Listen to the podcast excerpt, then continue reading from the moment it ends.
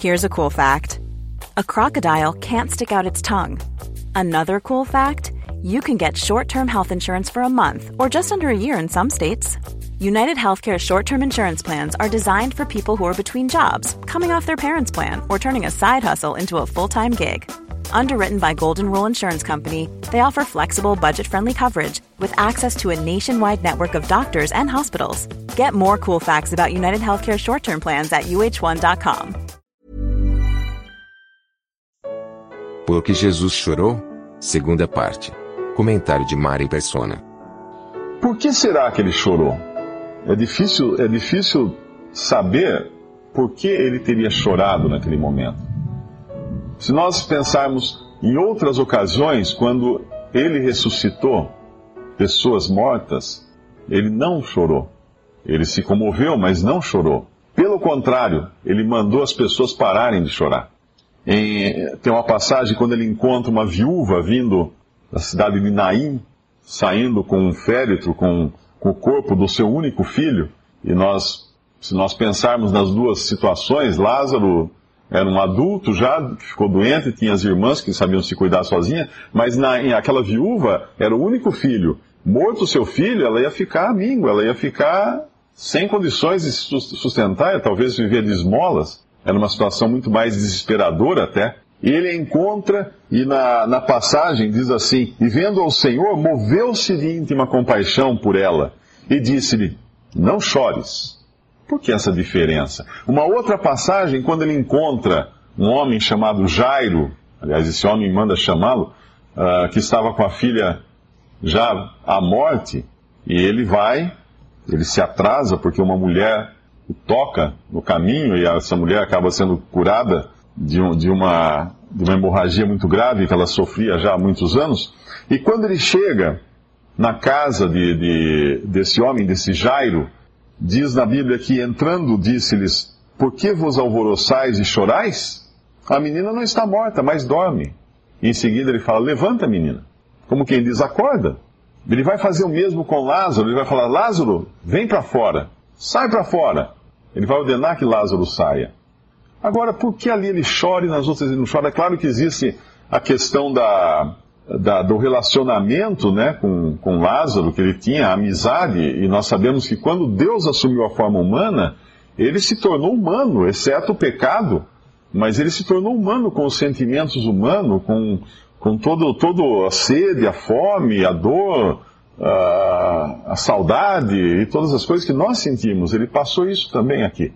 Ele realmente se importou conosco, Deus se importou conosco a ponto de fazer-se, de se fazer homem e ter, sentir o que nós sentimos. E ele, obviamente, pode ter sentido também uma grande dor pela perda de Lázaro. Mas ele sabia que Lázaro ia ressuscitar daqui Ele próprio ia ressuscitar Lázaro dentro de alguns minutos. Por que será que ele chorou? O que o, que o comovia tanto naquele momento? Nós não, nós não conseguimos descobrir nos evangelhos os sentimentos de Jesus. Quando nós queremos saber o que ele sentiu, nós temos que procurar em outro lugar. Porque os evangelhos falam basicamente de fatos, é como uma narrativa de fatos, é como se a gente estivesse lendo um, uma notícia, né? Aconteceu assim, assim, assim, assim. Mas quando nós queremos saber o sentimento da pessoa, é outra fonte. Embora a gente não saia da Bíblia. Eu estava vendo, eu estava assistindo uma entrevista com Luiz Fernando Veríssimo, que é um grande escritor, um grande cronista, filho do Érico Veríssimo. O repórter que entrevistava, falando dos livros que ele escreveu, perguntou sobre a música, a questão da música, porque ele também participa de uma banda de amigos, de uma banda de jazz, onde todos são músicos profissionais e ele não, ele é amador, mas ele gosta de tocar com os amigos, então sempre que eles têm oportunidade eles fazem apresentações. E perguntou para ele o que você gosta mais e como você, uh, de que forma você sente que você se expressa melhor, dá vazão melhor aos seus sentimentos, escrevendo ou tocando na banda. Ele falou tocando na banda. Quando ele toca na banda, ele realmente consegue colocar para fora todos os seus sentimentos, tudo aquilo que ele está sentindo.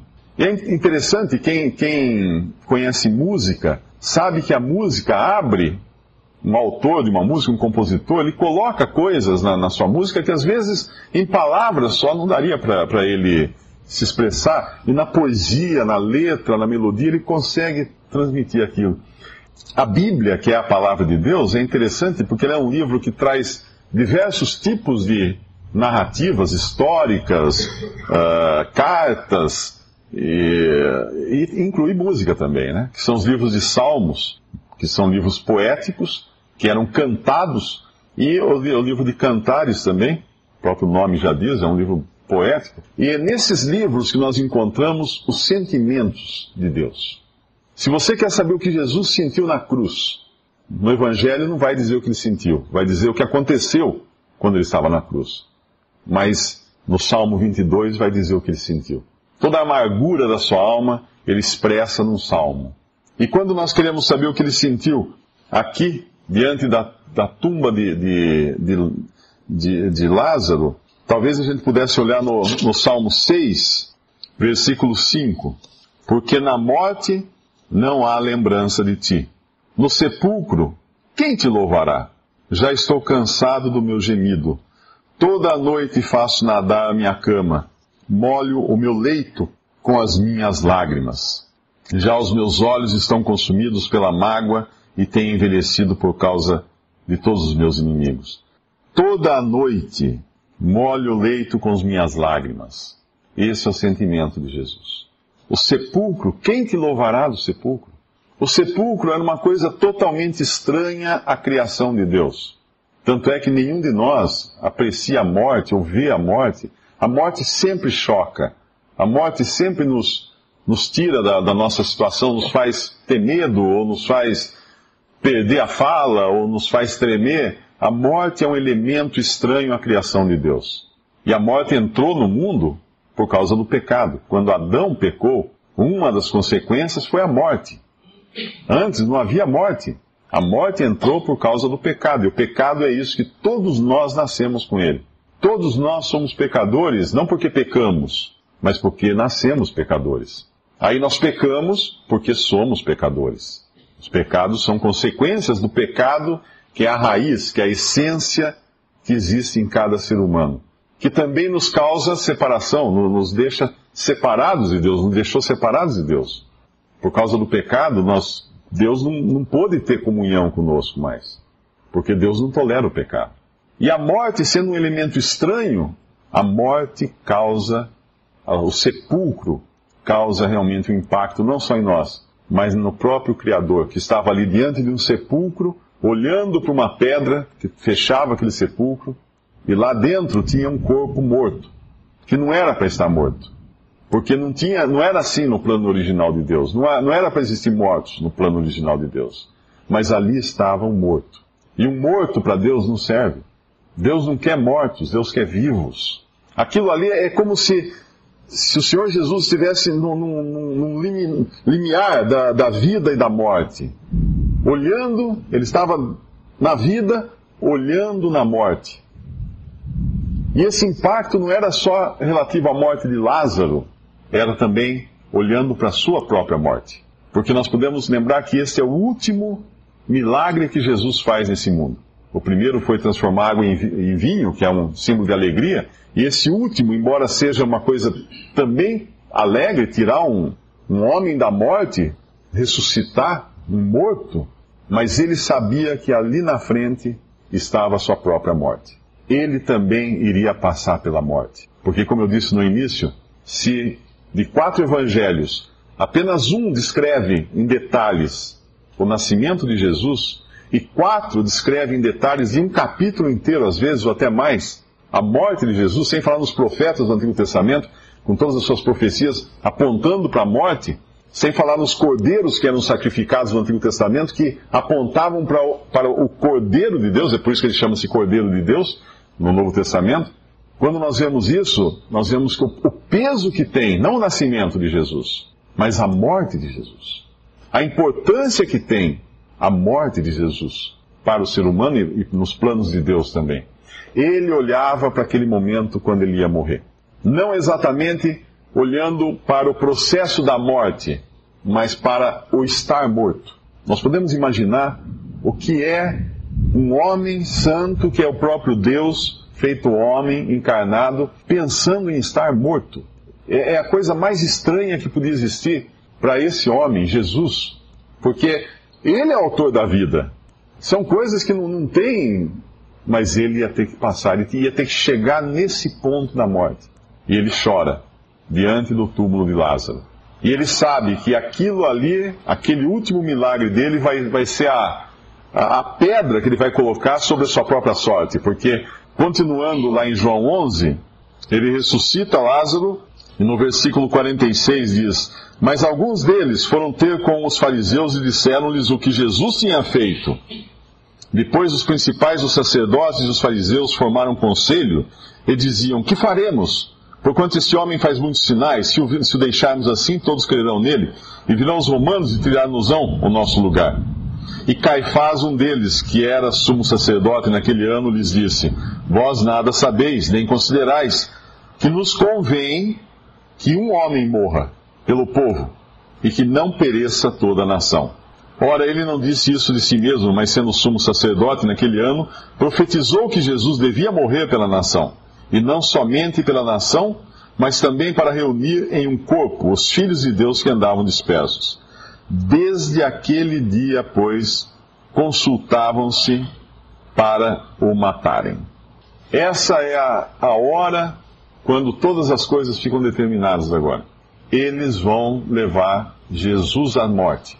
E quando a gente pensa nisso, uh, vamos tentar passar para o nosso tempo hoje o que isso significa. Nós temos, lá na Judéia, na, na, em Israel, nós temos um invasor romano que era o maior exército do mundo, o mais poderoso exército do mundo. E nós temos a religião judaica, que era a mais organizada religião do mundo. A religião, se a gente colocasse assim em termos de, de, de grau, né? A religião mais elevada, do que muito hoje da sociedade que nós conhecemos, das culturas que nós conhecemos ocidentais, vem do judaísmo. Muitos dos costumes, das próprias leis que nós temos, vêm do judaísmo. Foram trazidas do judaísmo. Então nós temos a, o, o governo mais poderoso do mundo, militarmente mais poderoso, e a religião mais organizada do mundo, e um homem no meio. E todos vão agora se esforçar ao máximo para levar esse homem à morte sendo que não é um assassino, não é um bandido, não é, é apenas um que sempre fez o bem, que curou, que andou nesse mundo, e a última, o último, último ato que ele faz aqui é, é ressuscitar um morto. Nada que, que pudesse ferir alguém, pelo contrário, mas os homens definitivamente não desejam Deus. Isso porque existe no nosso coração essa rebelião contra Deus. Nós não queremos Deus, nenhum de nós a, a carta de Paulo aos Romanos fala: não há quem busque a Deus, nenhum sequer. Se alguém aqui dentro acha que tem algum, algum dia teve alguma, nenhum sequer que busque a Deus. Se Deus não vai nos pega e nos leva até Cristo, não há quem busque a Deus. E Jesus chora diante da morte. Mas há uma outra passagem onde ele também chora, que vai ser depois que acontece a ressurreição de Lázaro. Na continuidade da história, ele vai se dirigir a Jerusalém, poucos dias antes da sua morte, poucos dias antes de ser entregue. Ele vai para as festas que tem em Jerusalém. E veja que curioso é o que acontece em seguida. Ah, embora aqui também em, em João tenha, logo na continuação, nós vamos ler em Lucas essa passagem, que ela tem alguns detalhes que são interessantes.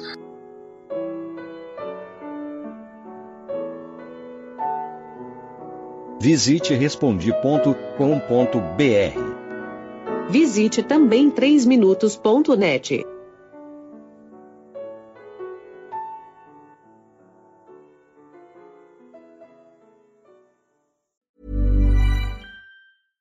Ever catch yourself eating the same flavorless dinner three days in a row?